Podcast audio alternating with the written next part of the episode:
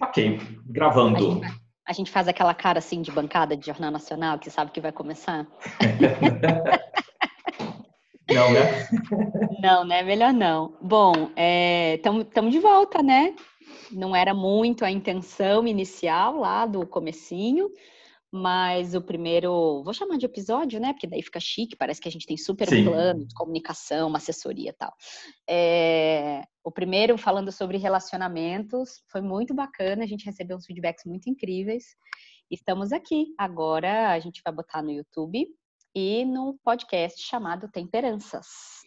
Temperanças ficou bem legal isso. Ficou ideia sua, achei demais. Temperanças. Pois é, inspirado por Alceu Valença tomando banho. Estava ouvindo a live do Alceu, enquanto estava lá. Eu falei, cara, e aí essas construções, né? assim, por que não temperanças? Né? E fez tanto sentido para mim que eu fui construindo todo um, um, discurso na minha cabeça. E quando eu sugeri para você, eu falei assim, já tá assim, daqui a pouco ela vai perguntar por que temperança, já tem todo o, o, o script, né? Assim, Nossa, amei! É, então já tá Fez todo sentido. Até porque se a gente entende o significado da carta, faz todo sentido, né? Assim, eu, eu, a, a, primeira coisa que me bateu quando você falou do nome também foi essa coisa de puxa vida. É, como mesmo, como a gente fala de coisas que não são em geral fáceis e gostosinhas e boas de lidar e boas de olhar, mas que é importante, né? Ela, todas essas coisas são importantes. Então, o quanto a gente pega isso e no tempo faz essa coisa do Vamos ver aqui o que, que é isso, né? E vai conjugando, né? É, não é. sei se você tem uma carta da temperança aí no teu baralho. Quer dizer, óbvio tem, né? Eu, eu, não sei qual é o... aqui. Já está na mão. Isso, eu queria perguntar se você estava com a das mulheres, né? Mas é isso, né? Então, essa imagem desse... Não, não, mas é, eu queria esse mesmo, porque no meu não é, não, não é essa figura clássica, né? Mas uhum. essa coisa de ter esse anjo que está com, com, dois jarros, né? Então, em alguns baralhos você coloca um jarro dourado e um jarro é, prateado, né? Porque é razão e intuição, né? Razão e, emoção. E como é que a gente vai uhum. mesclando isso, né? Então não deixa de ser essa coisa do, do masculino e do feminino, né? Porque é um homem e uma mulher uhum. conversando, essa misturança de experiências nossas, né? Então a gente fala de tudo uhum. ao mesmo tempo. E a temperança para mim que é uma carta da fluidez. Então a gente não está aqui sem script, a gente só sabe assim, o tema é esse, ponto. E a gente aqui se prepara para falar sentindo o que, que a boca está trazendo aqui para esse momento, né? Então, exatamente. É, e pensando campo... que, essas, que essas águas elas são essas águas da alma, né? Elas são esse essa emoção, esse coração, esse esse fluir mesmo do que se sente, né? E não necessariamente do que se pensa.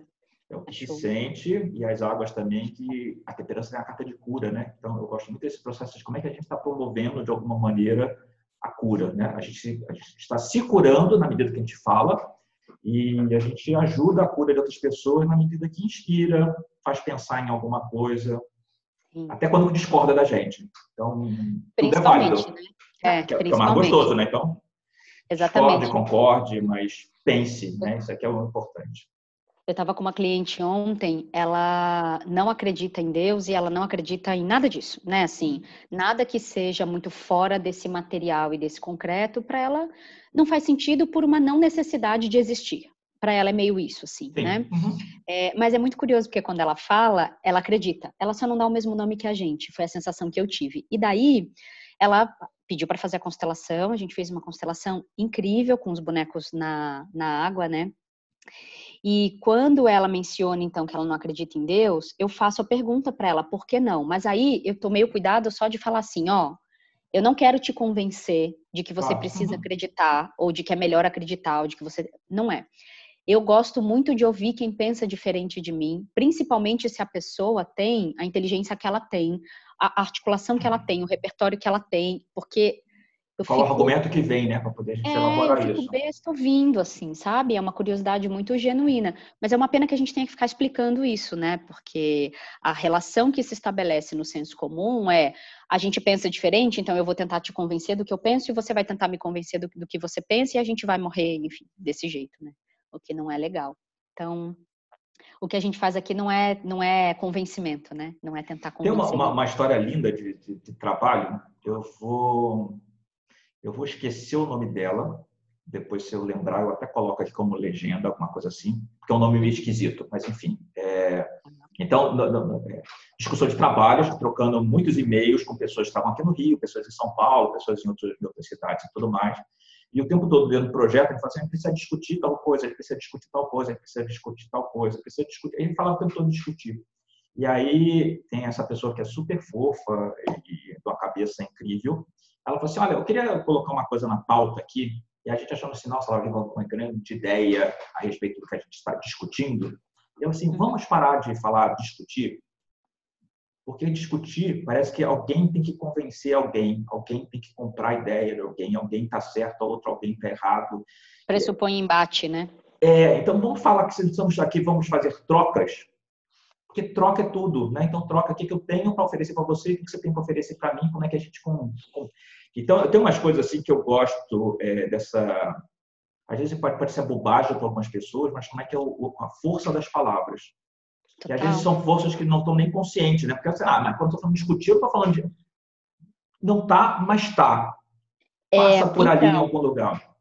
É, você falar isso para mim, eu sou jornalista de formação, né? Eu, tenho, uhum. eu sou formada é, em comunicação social e quando eu fiz a minha formação de coaching com a Caritas, a nossa linha de coaching é uma linha chilena, que é o coaching ontológico do Echeverria e do Maturana, né? Que são, enfim, dois caras incríveis é, e a ontologia ela é uma disciplina da filosofia que estuda o ser pela palavra, basicamente na afirmação Sim, de que perfeito. as coisas só existem porque a gente nomeia, uhum. né? E se a gente não nomeia, portanto, não existem. É, e no coaching ontológico, a gente acredita muito que a palavra vai apontar o nosso corpo naquela direção.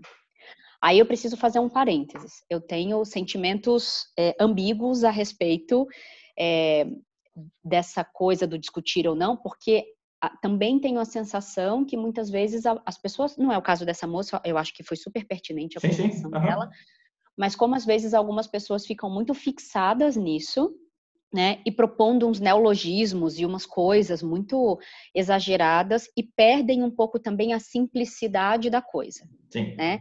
Então, sim, a palavra vai apontar o nosso ser e vai e vai trazer muito a qualidade do ambiente, é, mas eu sempre fico de olho um pouco nessa modulação.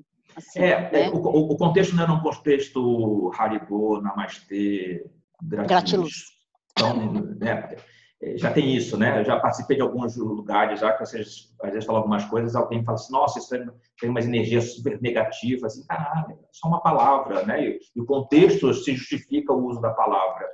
Então... É, e às vezes é só um hábito também. A palavra ela vem muito de um Sim. hábito ou de uma construção social, de uma cultura, né? Que a gente pode trazer luz para isso e tentar dar uma ressignificada. Mas a gente está falando de 10 mil anos de linguagem, então as coisas elas também não vão mudar de uma hora para outra, né? Enfim. Sim. Então, bom, esta introdução feita, hoje a gente escolheu falar de carreira. Carreira. Aliás, tá bom isso, né? Que a semana passada foi é tarô, é, tarô vida e relacionamento. A gente pode dizer que hoje é tarô vida e carreira. carreira. Isso mesmo. E por que, que a gente escolheu falar de carreira? Vamos tentar explicar para o pessoal. Na verdade, eu perguntei, você disse carreira. Eu falei, tá, beleza, vamos embora. Não, é porque a gente fez transição de carreira. Eu e ah, você. Sim, tá. E porque a gente está recebendo muita gente falando sobre isso, né? Acho é. que esses temas eles vão pular meio assim, né? A gente Para vai... mim é, é, curioso isso, né? Porque quando você fala assim do, do ser tarólogo, né? É, ou ser oraculista, né? Não precisa nem ser tarólogo especificamente, mas é, as pessoas dizem, nossa, 98% das pessoas que procuram vão, saber, vão querer saber se ele vai voltar para mim, se ele gosta de mim e coisa assim. Eu não tenho exatamente esse, esse perfil de, de cliente. Obviamente, tá. essas, essas consultas acontecem, às vezes elas permeiam a, a, o grande tema, mas é, é e é para mim é engraçado isso, né? Porque eu sou um cara corporativo que tem essa pegada holística, né? Então isso sempre teve meio mesclado também de ser um, corporativo holístico e ser um holístico corporativo, se é que essa palavra cabe Sim. aqui, né? Mas para mim as, as, coisas, a minha minha visão, minha abordagem sempre foi muito pragmática, muito sabe qual a lista de tarefas que a gente precisa fazer e aquela coisa toda. E às vezes o, o cliente pergunta assim: ah, você passa trabalho? Eu falo, sim, passo. Eventualmente eu vou dizer, procura um terapeuta, porque você precisa. Então é isso, né? Então não tem essa coisa tipo acende um incenso de sândalo e faz arroz três vezes que a vida vai mudar. E aí, talvez por, eu ter esse perfil, eu trago muito, muitas pessoas que estão vivendo uma crise na vida de um modo geral. Então, trabalho é um, é um, é um grande tema o afeto vai passar por ali, mas assim, eu estou o tempo todo discutindo com as pessoas essas relações de quem eu sou, o que, que eu faço, o que, que efetivamente eu gostaria de fazer, quais são todos os, os elementos que cercam essa minha escolha. Então, assim, não é simplesmente chegar e mudei.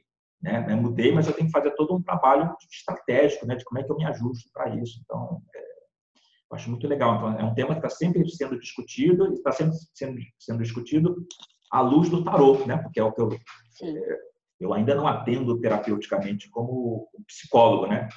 Aguardem, né? Mas por enquanto, é, é, o que eu faço é através de carta, né? Então a pessoa traz uma questão, às vezes ela nem traz a questão, né? As cartas já vão apontando essa crise, vão dizendo onde é, por que essa crise se manifesta, né? Onde é que está esse desconforto.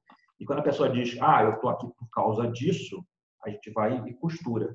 Mas são, não são só temas nossos pessoais, né? Porque a nossa vida passou por isso, como também é, temos bastante enredo para contar.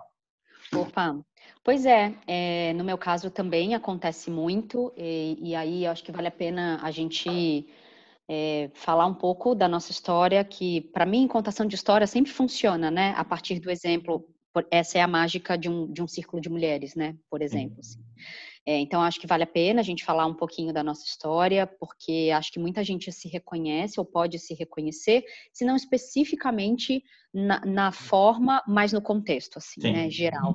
É, eu também fui executiva por 20 anos, em RH especificamente, é, e fiz a transição para trabalhar com mulheres terapeuticamente, para trabalhar com educação, né, sendo professora. É, e é muito interessante, porque assim, maio, exatamente agora, em maio de 2020. Essa, isso está sendo gravado no dia 7 de maio, lua cheia em escorpião, lua do Exato. Buda. É. é, total. Quero que você fale disso no final, viu? Que eu vou te aproveitar, obviamente. É, ah. Especificamente agora, em maio, eu faço dois anos de transicionada integralmente, embora eu já fizesse o que eu faço hoje, paralelamente lá, minha vida executiva. E é exatamente isso. Eu também era uhum. esquisita dentro da empresa, eu sempre fui meio doida, então as pessoas não se assustavam com muita coisa.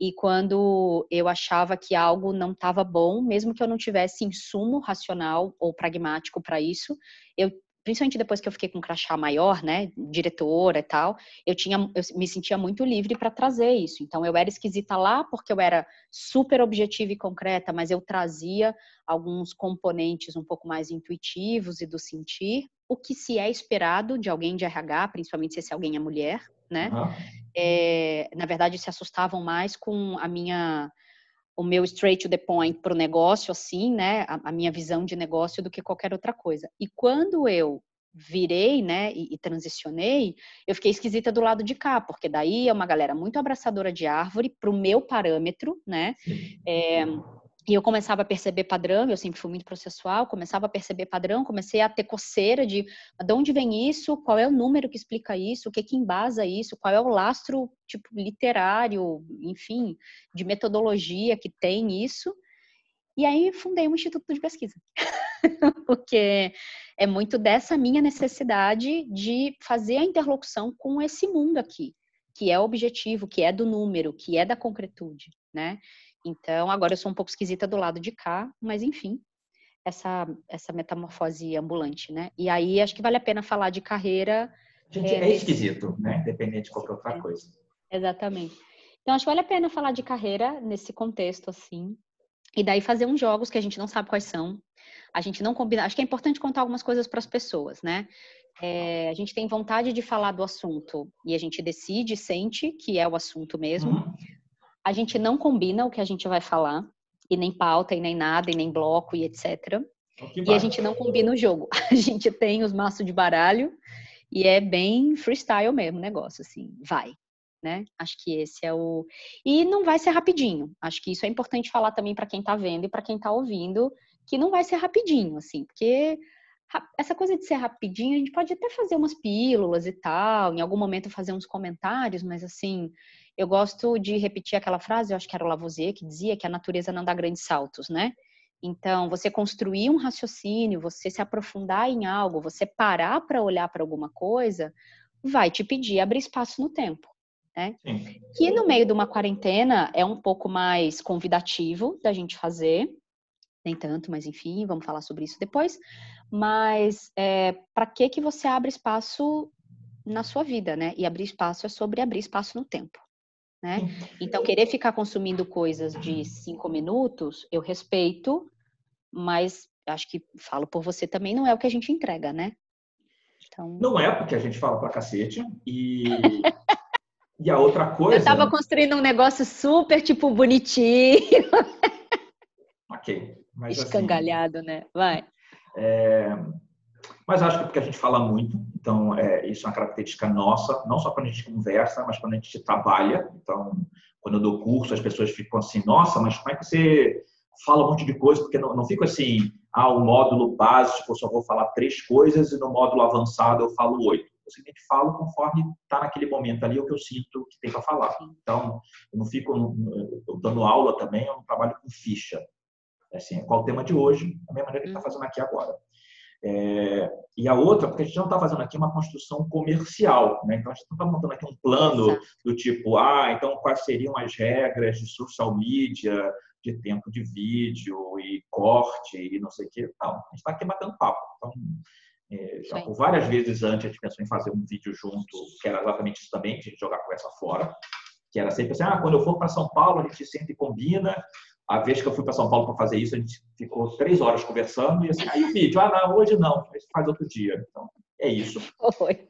Então, a gente resolveu fazer aqui semana passada e viu que foi gostoso e que fluiu, e a ideia é essa. Então, quem acompanha, acompanha meio de voyeur, essa conversa, e a gente lembra sempre que existem caixas de comentário. Então, vocês podem comentar no YouTube, se você está assistindo no YouTube.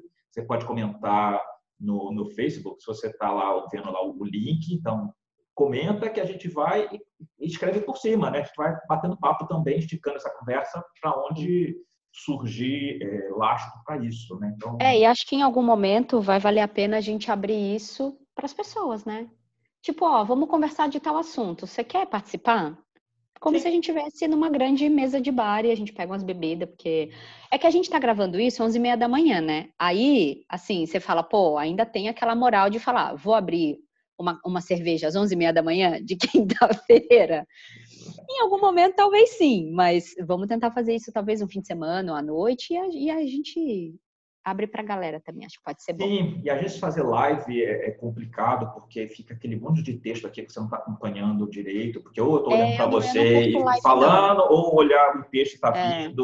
Eu não tenho consciência dinâmica. É, não. A gente é meio velhinho, né, já, assim. A gente... É, eu, eu não sou blogueirinho nesse nível, né? Toda hora ficar fazendo live, poder... Aí, galera, o que vocês estão fazendo aí? Fala comigo. É, é não. Tem esse lugar da carência de, de ter esse... É. eu ia falar, é melhor a gente não entrar nesse assunto para não precisar dar nossa opinião. Então, assim, não, apenas não. Para a gente não funciona e tudo bem. Vamos lá. Me... Quando, é, Vou até falar então da, da minha coisa, porque aí eu volto para uma pergunta que a gente eu estava fazendo exatamente quando a gente começou a gravar. Eu falei, opa, essa pergunta aqui a gente fala ao vivo. Então, beleza. Então, é, legal. Vamos lá. Então, a Ana nem chegou a falar, mas você tem formação em jornalismo e em algum Isso. momento foi parar em, em recursos humanos. Né? Eu sou, minha formação é em publicidade. Dentro da publicidade, eu fui sendo direcionado para o marketing e dentro do marketing eu sempre gostei da parte de planejamento. Então, sempre foi o cabeção de ver a estratégia, né? é um tabuleirão de war. Né? Qual é a missão de hoje? Vamos dominar o mundo. E é como é que a gente estabelece isso, trabalhando com processos. É... Eu sempre digo que o, o marketing tem um, são pessoas de um ego enorme, porque, na verdade, quando você trabalha em marketing, você não está trabalhando só na comunicação.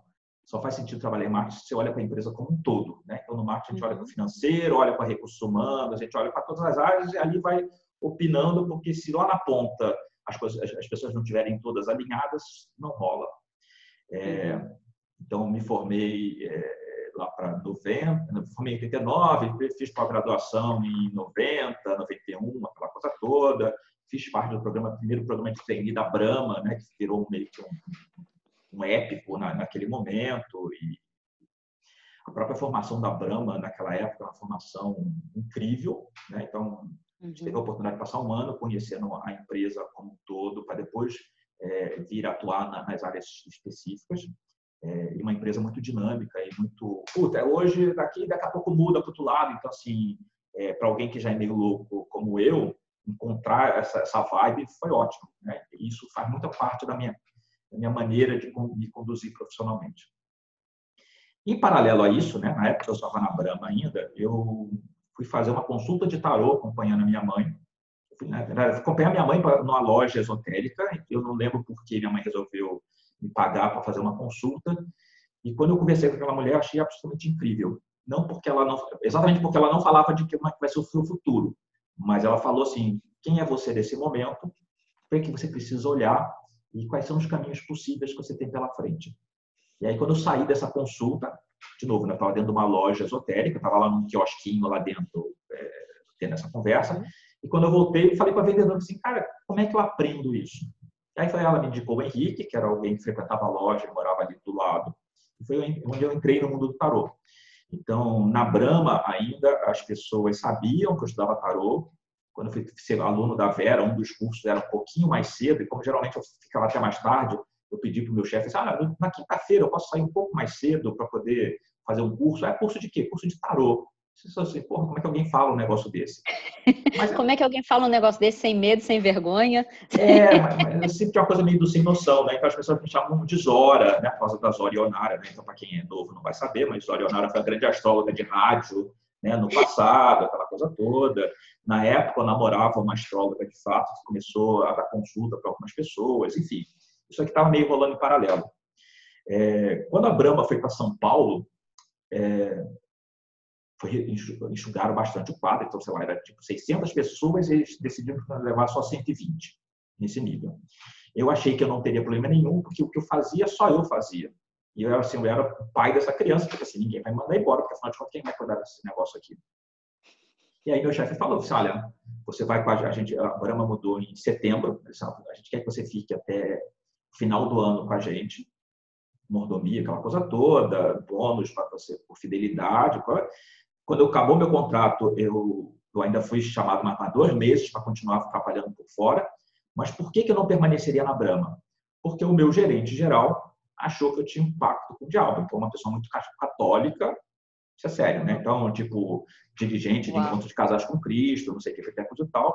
Ele via eu, falando as coisas, eu tinha, às vezes, uma, uma, carta de tarô em cima da mesa, uma coisa, tinha pedra, umas coisas assim do gênero. Ele achou que, assim, eu não quero com essa pessoa comigo.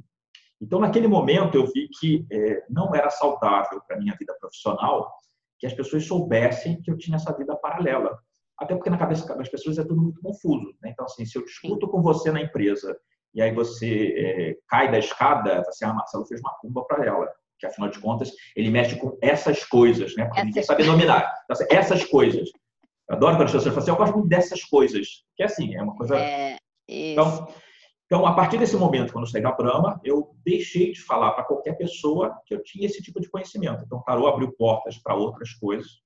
Eu comecei a estudar, me aprofundar, aquela coisa toda, sendo que eu não abri a boca. Isso sempre interferiu no meu trabalho, porque profissionalmente eu sempre tive uma visão holística. Então, assim, eu não consigo só ver uma parte do processo, eu tenho que olhar o todo. Eu me preocupo com as pessoas, me preocupo se as pessoas estão bem, se as pessoas estão alinhadas com o propósito. Então, sempre teve essa, essa cabeça mais, é, mais ampliada, trabalhando em vamos ganhar dinheiro, temos que ter resultado, essa coisa toda. Então, por aí.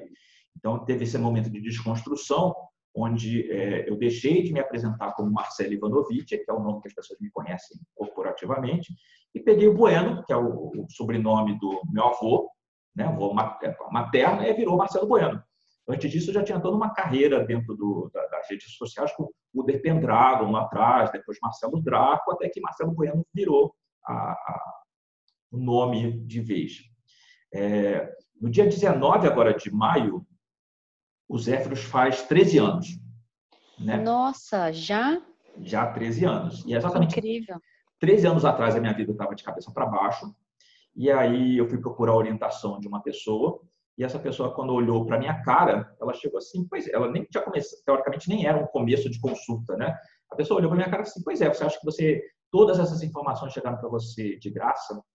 Essas, pessoas, essas informações estão à sua disposição e você tem o dom de falar, de se comunicar e tudo mais, porque você está aqui para ser um multiplicador, ponto.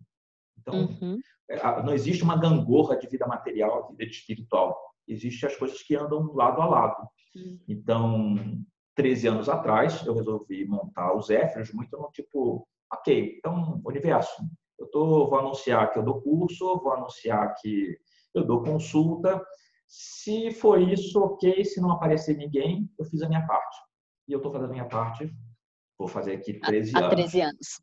Então, Há 13 tá anos fazendo a minha parte. E ainda assim, levando essa vida paralela, né? Então, eu ia trabalhar de terno e gravata em vários momentos da minha vida, com tarô dentro da mochila, porque em algum momento alguém ligava assim, ah, não, tudo bem, eu tenho horário hoje à noite. Então, eu ia atender alguém para jogar tarô de terno e gravata. Né? Obviamente, né, tirava o terno, soltava a gravata, mas estava social. Né? Então, assim, como é que o cara não aparece para jogar tarô para mim vestido de Ganesha, não tem uma guirlanda no pescoço, não tem um japamala no pulso, aquela coisa toda, né? É, é totalmente desconstrução do, do, estereótipo, né? Então, é, Total. passa muito por aí.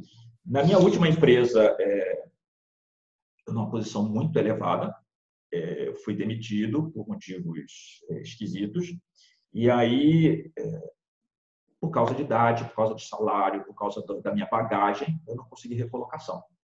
E aí, nesse lugar, falei assim, tudo bem, então tem mais tempo para trabalhar com tarô, tem mais tempo para dar aula, e enquanto eu vou ganhando, eh, enquanto eu não consigo outra recolocação, vou trabalhar nisso. E aí eu fui vendo que, assim, cara, a vida realmente está me levando para esse lugar. Então, algum momento eu desisti de procurar posição na área de marketing, resolvi me dedicar ao tarô efetivamente. E aí começar a olhar o tarot como um projeto, então começar a montar mind map, começar a olhar melhor assim, ah, precisamos ter um logotipo é, decente para os éfros, precisamos... É, então, em alguns momentos eu preciso colocar minha cara em vídeo ou mesmo, porque as pessoas às vezes não é, escrevem para mim, tipo assim, ah, vocês podem... Parece que é uma grande empresa, né? Então, os éfros é uma pessoa só. Então, é, por aí. Então, é, tem dessas, né? Tivemos essa transição, uma transição meio que... É, forçada. Isso é, é, é, é acho que é, é, é legal colocar, porque vem daí a pergunta que eu, eu, eu fiz para você. Você, opa, segura essa pergunta aí que eu vou responder. Repete para mim online. Né? Então, quando eu, a pergunta que eu, que eu fiz para Ana segundos antes de começar foi exatamente se a transição que você fez de recursos humanos para esse trabalho com constelação e todas as ferramentas que você tem à sua disposição, se foi algo que eu preciso fazer, ou se a uhum. vida meio que te jogou para isso, como é a minha história, né? Eu acabei de contar uhum. aqui. Sim. É, eu não sabia todos esses detalhes, assim, interessante. E a gente tem tantas coisas mais em comum é, que eu também não sabia, essa coisa do nome que eu vou comentar e tal. É, interessante. 13 anos, mas então você já estuda muito mais tempo do que 13 anos, né? Assim. Eu de tarô tenho 30. Olha aí. A gente vai contar a idade para as pessoas? Eu não tenho problema nenhum. Você aqui, você... Eu tenho 53, sou de fevereiro.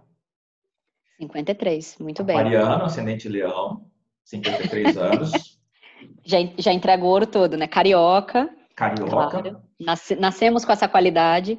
As pessoas acham que eu sou judeu, paulista e médico, mas isso, eu, eu, em momento algum, eu, eu, ventilei isso para as pessoas, elas só acham. E é ok. É, não. É, as pessoas acham que eu sou, bom, psicólogo, enfim, dentre outras coisas. Tem, tem esse imaginário, né? Essa, essa montada de imaginário. Tá bom, eu vou responder a sua pergunta assim. Teve e não teve a vida empurrou e não me empurrou. Não. Porque para contar a, a, minha história de transição de carreira, eu preciso falar sobre a minha história com o feminino. Essas coisas acontecem bem paralelamente, né? Então, bom, resumidamente, eu tô com 38 anos, é, então comecei a trabalhar muito cedo, fui mãe com 17, né? Engravidei com 16, tive, tive o Rafa com 17. E eu comecei a trabalhar ali mais ou menos naquela época. Vendi acute de porta em porta, vendi, embalei ovo, enfim. Sempre fui meio desse lugar. Comecei efetivamente a minha carreira como designer gráfico. Então, fiz todas essas formações quando nem existia ainda. Aprendi a montar site no bloco de notas, programando Nossa. mesmo. É, o Flash no começo, sabe? Passei Imagina. Java Quem é Você, o DOS e tal, enfim. Então, tenho esse lugar, sempre gostei muito de estudar, né? Então, sempre fui muito curiosa. É, daí me formo em comunicação, saio dessa um pouco dessa vida de, de design gráfico, venho para São Paulo, então a minha vida ela precisa ser contada em vários trilhos assim, os trilhos Sim. do casamento, porque eu acho que né, eu venho para São Paulo casar, então com meu primeiro marido, né, que não é o pai biológico do Rafa, mas criou o Rafa junto comigo e é o pai biológico do Gui, né, de 11 uhum. anos. Então eu venho para São Paulo porque então eu começo a namorar o pai deles e sei lá, quase um ano depois, eu venho trabalhar numa agência de design aqui, depois eu trabalho numa empresa de grandes formatos, quando não tinha lei Cidade Limpa, e tinham aquela, aqui na 23 de maio, tinham aquelas empenas, aquelas Sim. lonas gigantes do Harry Potter, era eu que fazia aquele negócio, imprimia para botar lá e tal, caminhão daqui bom, essas coisas. E aí eu fui trabalhar no jornal Lance de esportes, como diagramadora né? E a experiência do jornal diário, e eu já, já tinha mudado para jornalismo nessa época, a experiência do jornal diário é uma experiência incrível, porque é o seguinte: não tem jornal pronto, não tem jornal na banca, na época, né? Não tem jornal na banca, não tem receita. Então, o jornal diário não tem amanhã, tem hoje. Sim. Né? Então, ele ensina, é que nem fazer evento.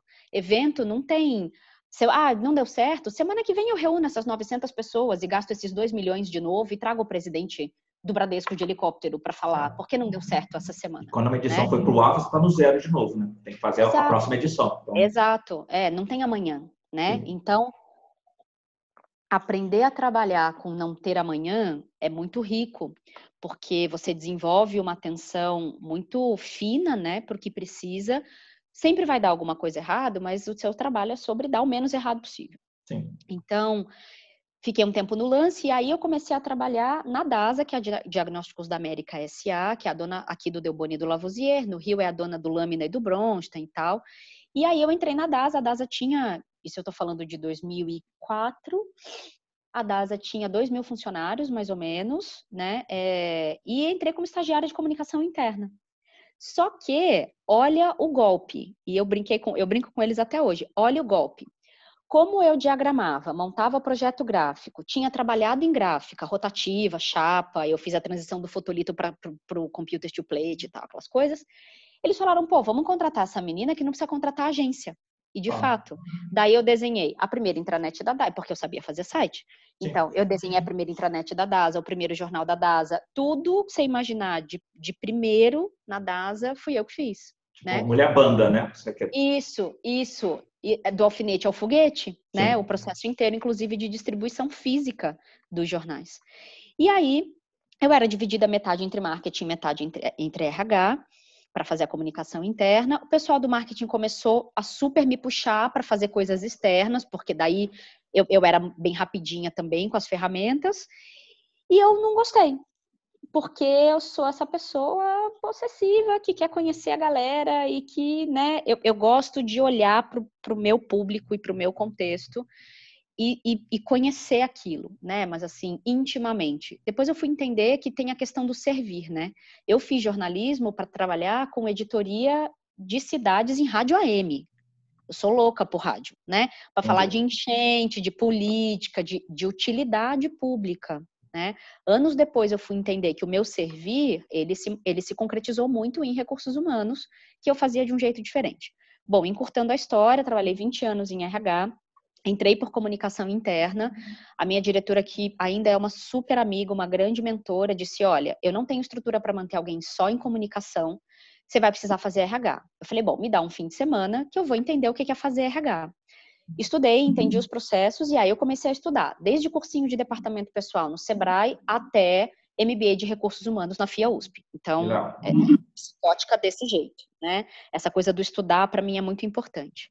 Então, eu começo estagiária na DASA e, sei lá, quase 20 anos depois, eu sou diretora de América do Sul e empresa de tecnologia americana, passando por várias cadeias da saúde. Então, eu fui operadora, eu fui hospital, eu fui laboratório. A minha carreira foi, executiva foi construída majoritariamente na área da saúde, né? E aí, mais ou menos uns sete anos atrás, eu comecei a ficar muito incomodada com a minha masculinidade no ambiente de trabalho porque eu era vista como alguém que não ouvia, muito embora eu achasse que eu ouvia, mas porque o meu ouvir se processava em outro lugar. Ah. Que você começava a falar, eu falava, é, não, não, não, não, não, aqui, ó, e vamos, né? E isso era entendido pela pessoa como desrespeito. grande porque eu não dava atenção para ela, óbvio. Isso foi uma coisa que me, me custou bastante esforço aprender, né? Mas o meu jeito de comunicar, o meu jeito de fazer, então montar o planejamento, voltar, vamos fazer ação operacional. Então eu transitava muito entre o alto escalão desde cedo e voltar aqui para a base para poder fazer isso aqui acontecer, né? Em recursos humanos com pessoas. E aí chegou uma hora que eu falei, isso aqui não tá bom não, porque eu não gostava de trabalhar com mulher, falava mulher chora, mulher isso, mulher aquilo, tal. Eu era super reprodu reprodutora de discurso machista mesmo, sem saber, né? Até que eu encontrei uma chefe muito mais masculina do que eu, mas na maldade, assim, muito. Aí eu já era diretora de nove países, sete países na América do Sul, e eu decidi ficar para aprender com aquela mulher o que eu não queria ser. E eu estava lendo um livro da Isabel Allende, a biografia dela, é, acho que tem em português, deve chamar Soma dos Dias, em espanhol, A Suma de los Dias. E a Isabel Allende fala sobre o círculo de mulheres que ela é, frequenta, tipo, há quase 40 anos. E na hora que eu li aquilo no começo do livro, me deu um quentinho. E o quentinho, acho que a primeira coisa grande assim que eu quero falar para pegar um gancho depois nos jogos, é o quentinho no estômago é quando eu sei que eu tenho que olhar algum assunto. Então, a hora que eu entro em contato com alguma coisa que me dá um quentinho no estômago, eu falo, puta, tem coisa aí que eu preciso olhar, né? Ou eu preciso estudar, ou eu preciso saber, ou eu preciso procurar, enfim, alguma coisa eu preciso fazer. E aí eu comecei a procurar Círculo de Mulheres, encontrei a Anitta Gomes, que é a minha grande referência, e comecei a fazer círculo de mulheres com ela, depois fui fazer, enfim, todas as formações, etc., com a Tássia, com a Sol. Comecei a trabalhar com mulheres ainda quando eu era executiva, porque daí juntou a minha experiência de trabalho, de coaching, de RH, etc., com a experiência do feminino a partir da minha transformação. E aí, o mundo corporativo é um mundo é, que ainda não oferece espaço para o feminino, que machuca muito o feminino pelos atributos distorcidos do masculino, porque o masculino não machuca o feminino. Os atributos distorcidos do masculino machucam o feminino, Sim. né? E aí, mas eu continuei, eu falei, não, eu vou ficar aqui porque esse mundo precisa de mim, porque eu vou sustentar esse lugar e vou trazer um jeito mais feminino de fazer, até que eu tive um chefe é, muito, muito, muito, muito agressivo, muito misógino, muito desrespeitoso com qualquer pessoa, independente de ser mulher ou não, mas com mulher era pior, né? Um chefe que perguntava para o filho dele de cinco anos se o pau estava grande o suficiente para saber quem é que ele ia comer. Uma criança de cinco anos, então assim, nesse nível. nesse nível, né? Comigo ele nunca fez nenhuma gracinha, porque eu, eu falava muito de igual para igual com ele. Mas chegou uma hora que, assim, pela primeira vez em 20 anos eu adoeci no trabalho. E aí eu conversei com o meu marido, que já era outro, enfim, essa é outra história. E falei com ele, falei, olha, é, exatamente. o número 17 de 43. Não, o número 2 de 2, né? É, então, conversei com ele na época e falei: olha, é, acho que eu quero fazer só o que eu já faço com mulheres e trabalhar com educação, porque eu quero ser professora. Eu já fazia muito isso em RH com treinamento, era uma coisa que funcionava muito bem para mim. E eu quero experimentar o lugar do feminino que depende do masculino. Né, que se entrega para o masculino e que segue o masculino, como a gente fala na constelação, que o feminino ele segue o masculino e o masculino serve ao feminino. Mas essa também é outra história. E aí meu marido olhou para mim e falou: "Tá bom".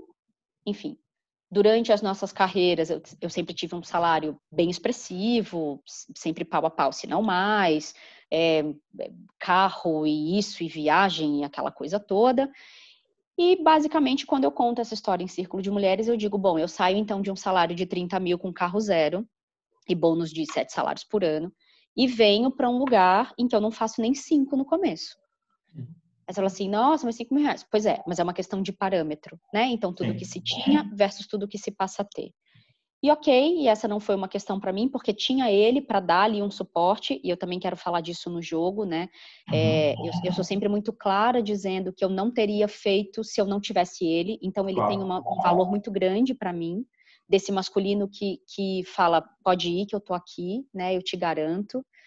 É, e aí também decidi casar no papel de novo e mudar de nome e pegar o nome dele como uma experiência de feminino.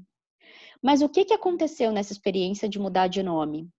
eu comecei a sentir vontade de usar o meu nome novo para minha nova carreira. Porque como Ana Gomes, que é como o mercado corporativo de RH me conhece, é, Gomes é o nome do meu pai, e ok, mas não, é, não era a Ana Gomes que, que, que, cuidava de mulheres, e não era a Ana Gomes que fa, fazia o que eu faço hoje, né? Era a Ana Tomazelli. E aí eu resolvi fazer uma experiência. E deu certo desde o começo do ano passado é, como Ana Tomazelli nesse mundo. Ainda tenho que explicar um pouco para quem me conhece da vida passada, mas essa não é uma questão mais. Eles falam assim: ah, mas se você separar dele, vai ficar com o nome voo, o nome é meu, é a minha identidade, a minha energia ancorada, é o meu aprendizado. É, é na constelação a gente fala de sair da esfera do pai para a esfera do marido, né? Que, com a ótica feminista extrema, isso é bem ruim, mas isso é, é, é tema para um outro vídeo.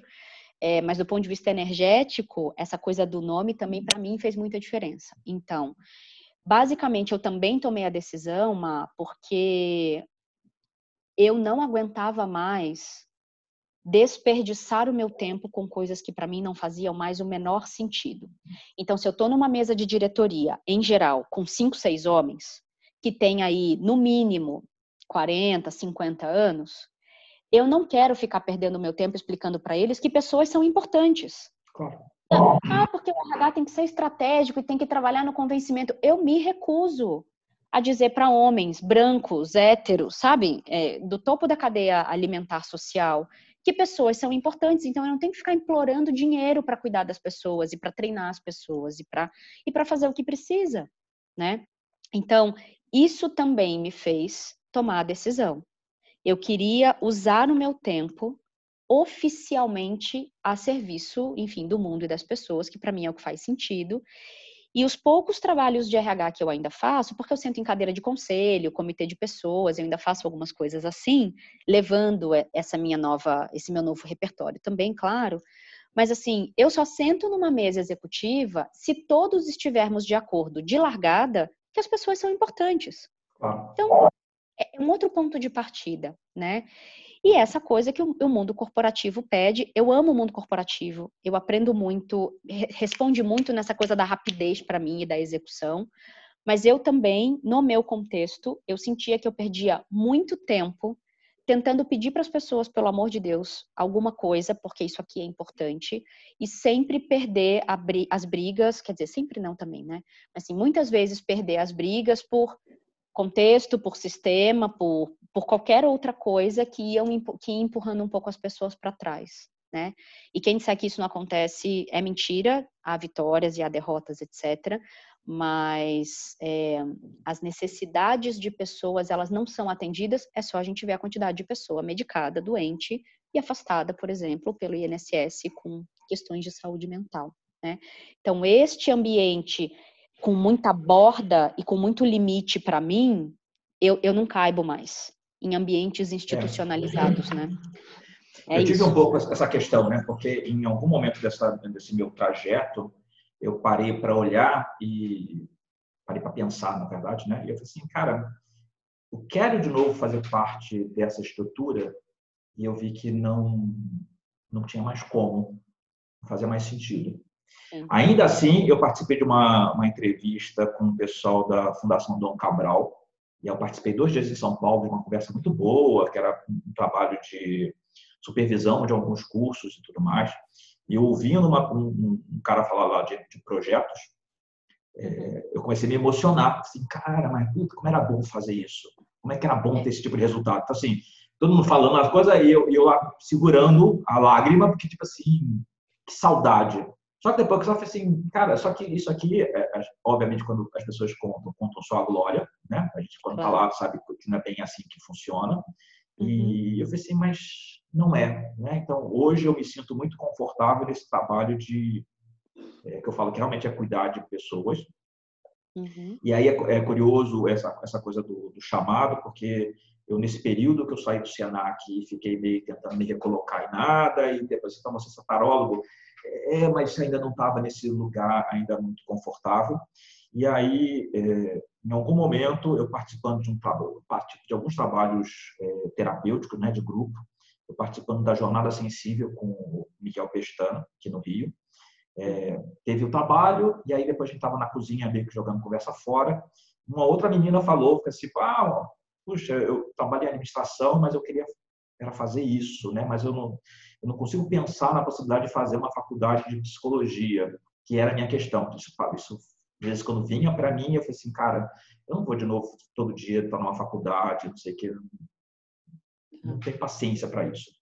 E aí o Miguel falou assim, cara, não, você não precisa fazer uma outra faculdade, você pode fazer uma formação em terapia haitiana. E aí quando eu fui ver, assim, eu tenho todo um histórico já, assim, eu tive uma formação em terapia prânica, né, em, uhum. pranic healing, dentro de uma instituição de, de, de, de bioenergética, né, que é ligado ao Reich. É, eu tenho um livro do, do, do Lowen que eu comprei alguma vez por algum motivo e, e já renovei a minha estante 15 mil vezes esse livro todo assim, não, deixa mais aqui mais um pouco. E hoje eu estou repleto de livros de Reich, de Lowen tudo mais, porque estou estudando isso. Então, é, teve um momento que é o sinal. Né? Então, nesse, é. eu, eu, quando eu tive essa, o Miguel falou isso, eu passei surtado no final de semana procurando onde é que tinha formação, aquela coisa toda, e eu já vi que tinha um lugar no, na semana seguinte que era uma palestra, e aí eu comecei a fazer numa escola e já migrei, migrei para outra, e hoje eu me vejo nesse lugar de construção, que assim, ok, então eu continuo trabalhando como tarólogo, daqui a dois anos e meio, três, eu efetivamente posso também começar a clinicar como psicólogo, é, como psicólogo haitiano, né? E eu não sei o que vai ser lá na frente, né? Como é que as coisas se misturam, é, se não se misturam, mas tipo assim, isso é problema para daqui a dois anos, três anos, né? Agora é. não. Mas é. é. a coisa do chamado, né? É você entender quando você está fluindo dentro de alguma coisa que, é, que te puxa, né? E a vida meio que mostra esse lugar. É, e de um ponto de vista bem concreto, assim, porque sim, tem trabalhos incríveis, né, de, do que comumente se convencionou chamar de propósito de vida e etc. Eu também sou bem crítica é, desse termo, que eu, eu quero falar na hora que a gente é. for fazer os jogos, é, eu quero falar um pouco sobre isso. É, e tem uma provocação que eu faço, eu sou, eu sou professora de, da cadeira de RH na FHO, né, Campinas e Uniararas, para as turmas de pós-graduação nas cadeiras de saúde, né, pelo, enfim, pelo, pelo meu histórico e tudo mais, então a gente fala uma língua muito parecida das estruturas de, de instrumentos de saúde. E aí, é, quando, eu dou, quando eu dou aula lá para as turmas, que são turmas sempre muito incríveis, eu sempre faço a provocação do plano de carreira, né? E é com isso que eu queria amarrar essa fala para a gente, acho que encerrar esse vídeo, né? E abrir um outro com jogos que eu acho que já ficou grande para caramba de novo. Sim. já ficou com uma hora. É, eu sempre faço a provocação do plano de carreira, porque o plano de carreira é sempre um pleito de todo funcionário institucionalizado. Sempre. Isso era muito valorizado, principalmente na década de 80 e 90, mas quando a gente vira os anos 2000 e vem para cá, né, para 2020, é, não é mais a empresa que te entrega um plano de carreira, um plano, olha, se você atingir isso, salvo segmentos muito específicos em que todo mundo vira receita em algum momento. O que, que é isso? Sim. Escritórios de advocacia, estruturas de auditoria e consultoria, por exemplo, você vira gerente, você começa a vender, então tem espaço para ter 40 diretores, porque todo mundo é receita, está com a sua linha de negócio e vai embora. Né? Em estruturas piramidais, que são as estruturas clássicas, você tem um presidente para 150 mil funcionários. Sim. Então, naturalmente, vai afunilar e não pode fazer aquela brincadeira de você só será promovido se o seu chefe morrer, porque tem gente que mata chefe para conseguir a cadeira. Isso uhum. é real em RH, né? Então, eu sempre faço nas aulas da pós-graduação e quando eu estou falando sobre esse assunto, a provocação do plano de carreira pelo seguinte: a primeira coisa que você tem que fazer é pegar qualquer plano de carreira e jogar no lixo, porque você tem que dar três passos para trás e entender que vida você quer ter. Perfeito. Para de ficar procurando realização só no trabalho. Não é o trabalho que vai te entregar toda a sua realização. Então você dá três passos para trás, enxerga a tua vida a partir de que vida você quer ter, mesmo que você não possa tê-la agora né? Então, que vida você quer ter? Ótimo. Então, que atividade profissional vai dar conta de um pedaço dela e do recurso material que vai su suportá-la.